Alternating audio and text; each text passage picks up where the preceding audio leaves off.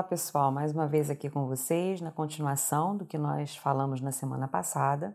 Se você não assistiu, inclusive, o primeiro vídeo falando sobre rótulos, eu aconselho que você veja aqui na nossa descrição, estará ali o primeiro vídeo a respeito disso, ou então nos nossos cards, eu acredito que vai aparecer, o nosso editor vai cuidar disso, ok?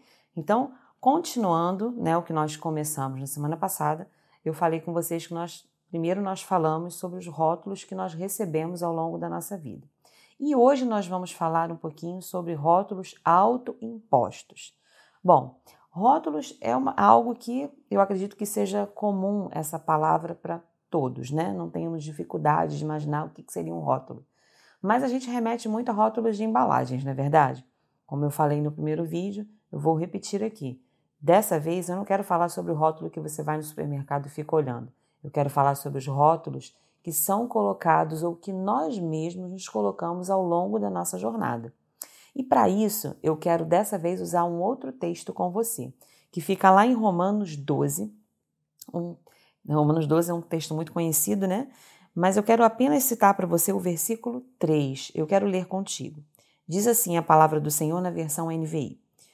Por isso, pela graça que me foi dada, digo a todos vocês: ninguém tenha de si mesmo um conceito mais elevado do que deve ter, mas ao contrário, tenha um conceito equilibrado, de acordo com a medida da fé que Deus lhe concedeu.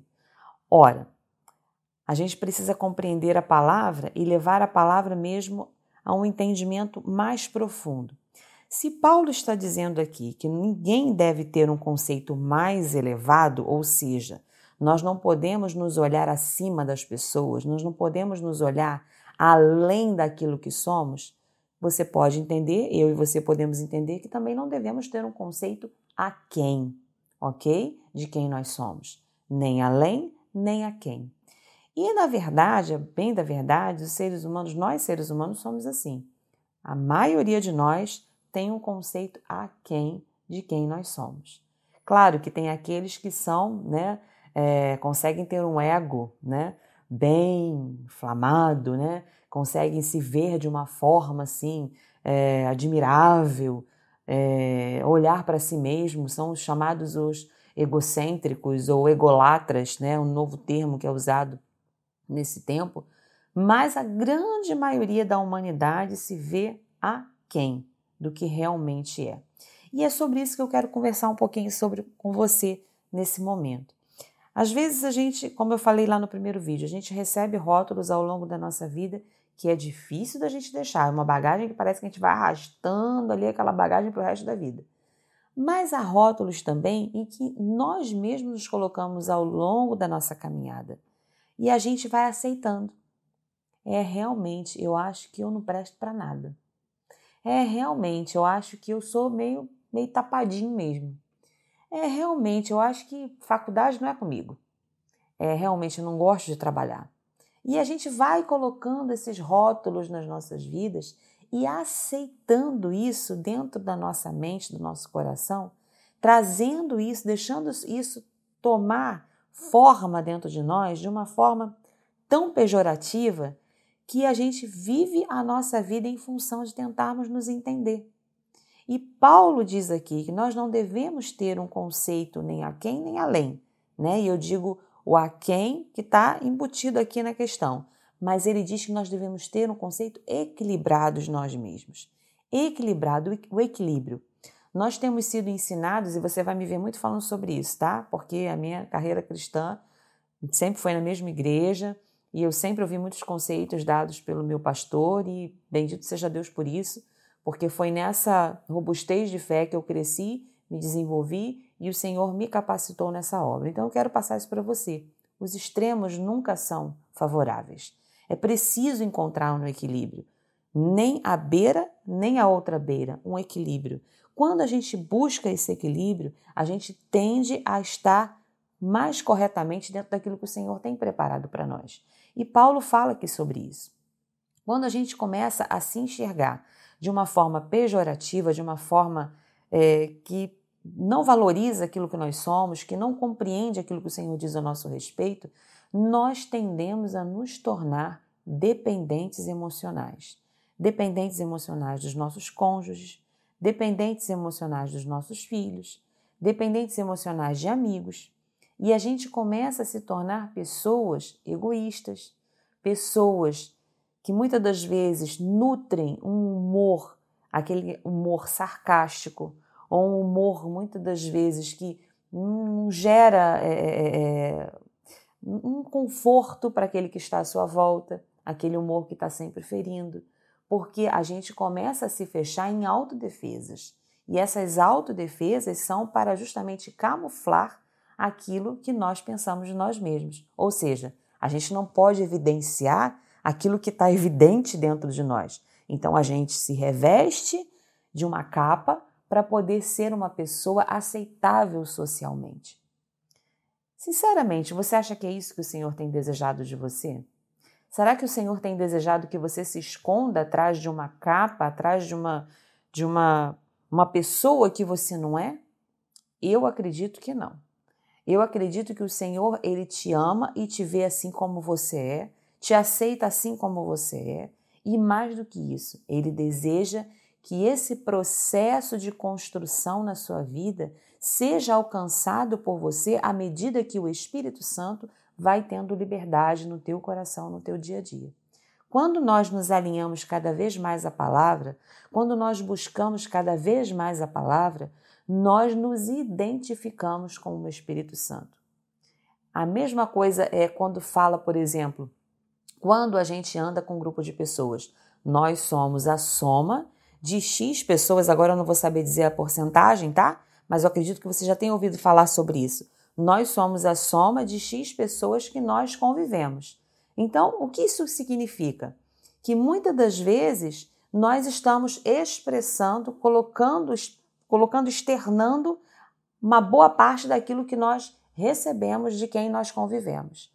E isso muitas das vezes não é favorável para nós. Muitas das vezes isso nos traz situações em que a gente acha, né, que a gente está bem, que a gente está caminhando bem, que a gente está indo por um bom caminho, mas na verdade isso não gera é, um bom resultado. Mas é diferente, por exemplo, com o Espírito Santo.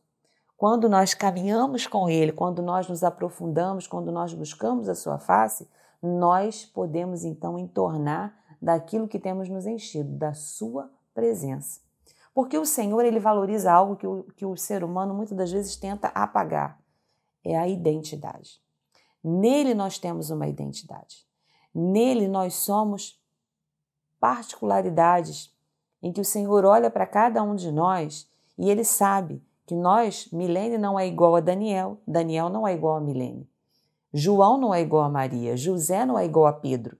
Cada um de nós o Senhor formou com uma identidade e o Senhor valoriza isso. Então não adianta eu, por exemplo, nesse alto, me autorrotular, eu desejar ser aquela ou aquele que eu não sou.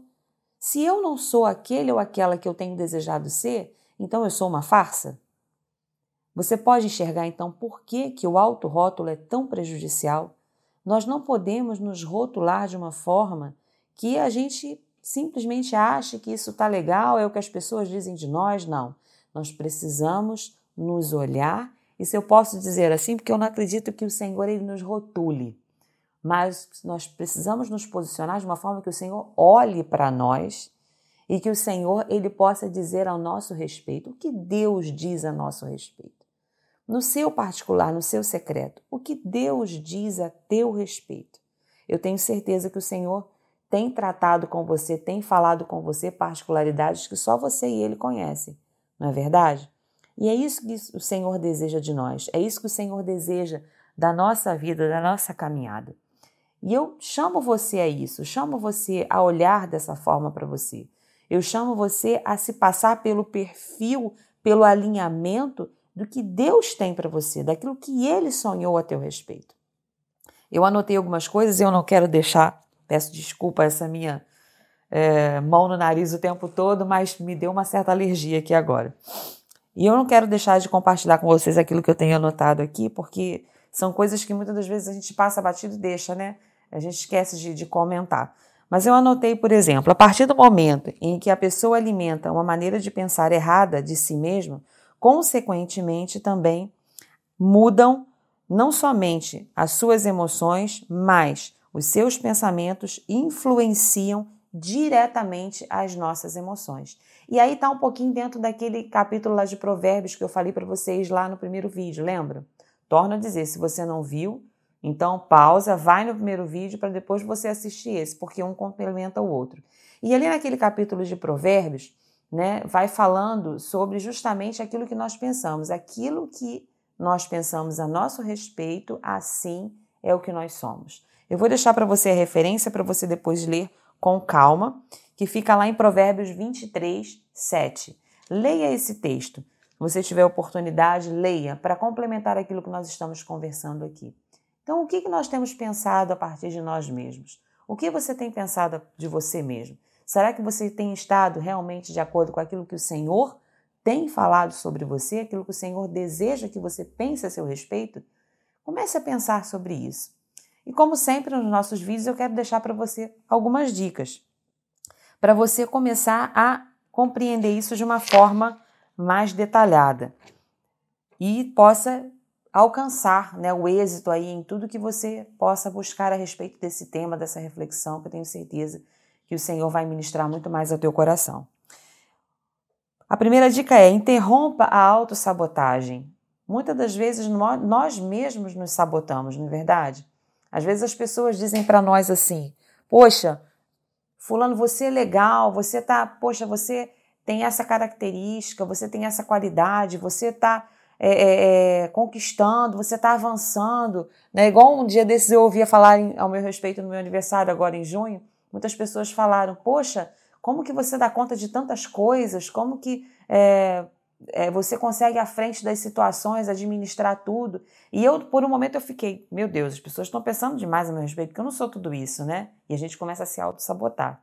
Já viu quando uma mulher chega, aí as mulheres vão me entender melhor nessa situação quando você chega bonita, quando você se prepara, que você se alinha, você vai numa ocasião, num culto, que você chega, que as irmãs viram para você e dizem assim: Irmã, como você está bonita, olha o seu cabelo, olha como é que você está, né? É, é, bem arrumada, gostei do seu vestido. O que, que a gente faz, gente? Meu Deus do céu. Comprei na banca. Ah, comprei na banca. Ah, foi só R$10,99. E a gente se auto-sabota, não é verdade? Ao invés da gente receber o elogio, da gente agregar aquilo ali, não, a gente sempre se coloca para baixo. Então, uma dica: elimine a autossabotagem, ok? Interrompa com isso. Saia da zona de conforto. É confortável para você estar numa situação a quem? É confortável não estar apercebido? É confortável para você estar em situações em que você é, evidencia mais é, os seus pontos favoráveis aos seus olhos do que para os outros? Saia dessa zona de conforto, se exponha um pouco mais, né? Exponha quem você realmente é. Com certeza as suas qualidades, com certeza aquilo que você tem de bom será notado pelas pessoas, sem que você precise ficar se escondendo atrás de situações que muitas das vezes trazem constrangimento. Não deposite a sua felicidade em ninguém, gente. Não podemos colocar eu vou me casar porque eu tenho um homem que me elogia, eu tenho um homem que vai fazer isso ou aquilo por mim. Não faça isso. Não coloque a sua felicidade em ninguém. Coloque a sua felicidade no Senhor. O Senhor é poderoso para fazer isso e te dar tudo aquilo que você precisa, sem que você tenha que passar pelo crivo de A ou de B, porque A e B são falhos assim como você.